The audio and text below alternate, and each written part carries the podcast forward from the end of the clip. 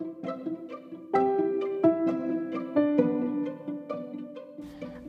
oi, galeras! Bom dia! Bem-vindos a mais um episódio do Daqui Pra Ir.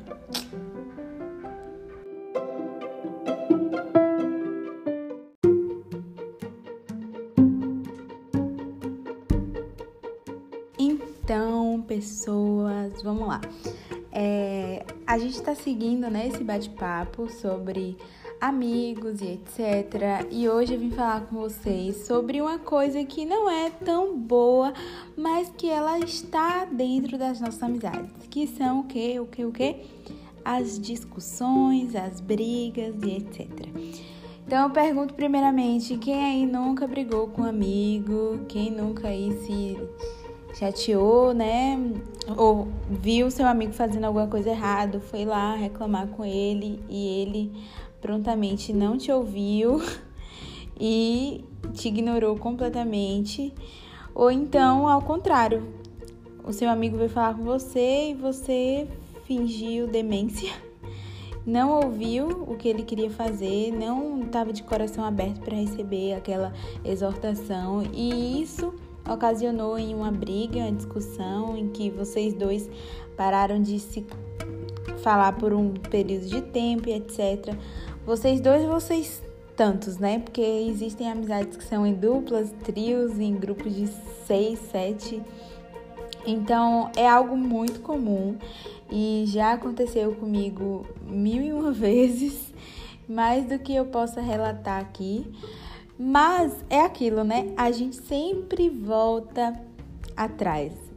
Quando a amizade é verdadeira, quando seu amigo é verdadeiro, é, a gente consegue perceber exatamente onde a gente falhou e consegue voltar atrás perdoar o próximo. E o que eu tenho para dizer é que muitas vezes a nosso, o nosso orgulho, a nossa ignorância é, não nos permite voltar atrás, não nos permite perdoar. Mas eu vou ler aqui para vocês um provérbio muito, muito, muito top que fala a respeito do amor. Ele não fala de amizade em si, não tem o nome amizade, mas a gente sabe que para existir uma amizade verdadeira é necessário existir amor. Vou ler para vocês.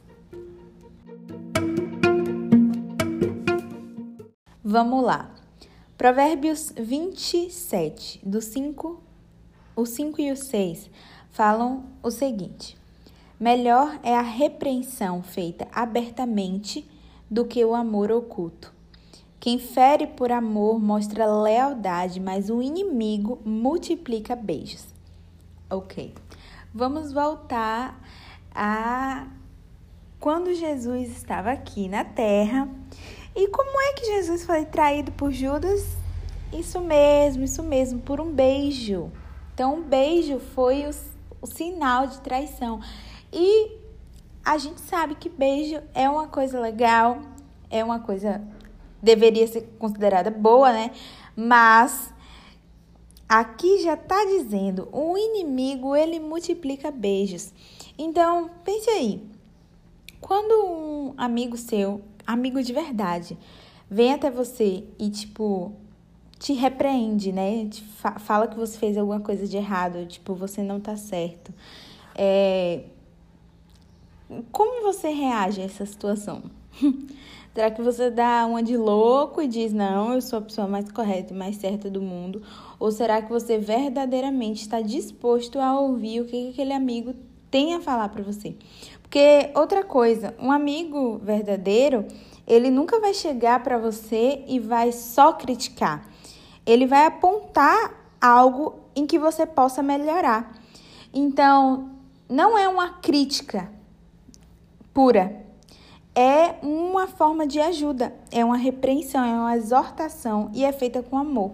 Quando essas exortações são feitas com amor, a gente percebe de uma forma muito pura e muito clara que mesmo que você esteja fazendo algo muito errado, seu amigo vai estar tá ali do seu lado.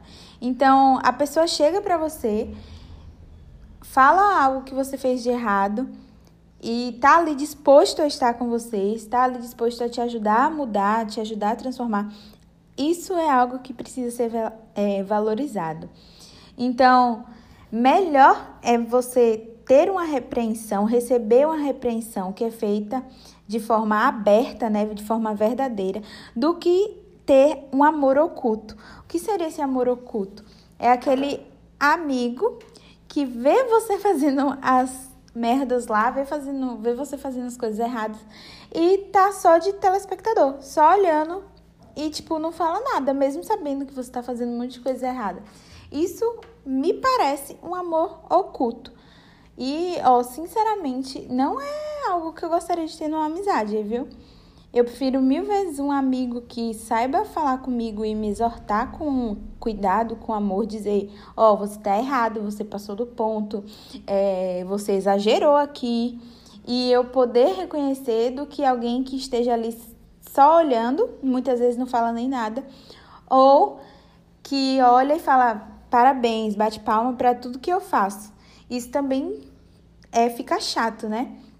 Quem fere por amor mostra lealdade. Então, essas exortações e repreensões muitas vezes podem nos ferir.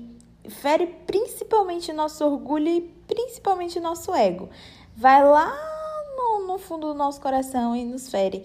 Mas é uma ferida feita por amor o que traz lealdade, o que mostra que aquela pessoa que te exortou está sendo leal a você, está sendo verdadeira. Gente, isso é uma das coisas principais de um relacionamento. Qualquer relacionamento, seja pai, filho, seja é, amizade, seja namoro, verdadeiro, comunicação, verdade, respeito, lealdade. Então, não, não pense que seu amigo está ali só para dizer coisas ruins a, a respeito de você, mas pense que ele está ali para te ajudar mesmo, como uma forma de te transformar em uma pessoa melhor, te ajudar a ser uma pessoa melhor. E ele fala, né? Quem fere por amor mostra lealdade, mas o inimigo multiplica beijos. Então, desconfie. Desconfie daquela pessoa que está sempre dizendo o quão maravilhoso você é.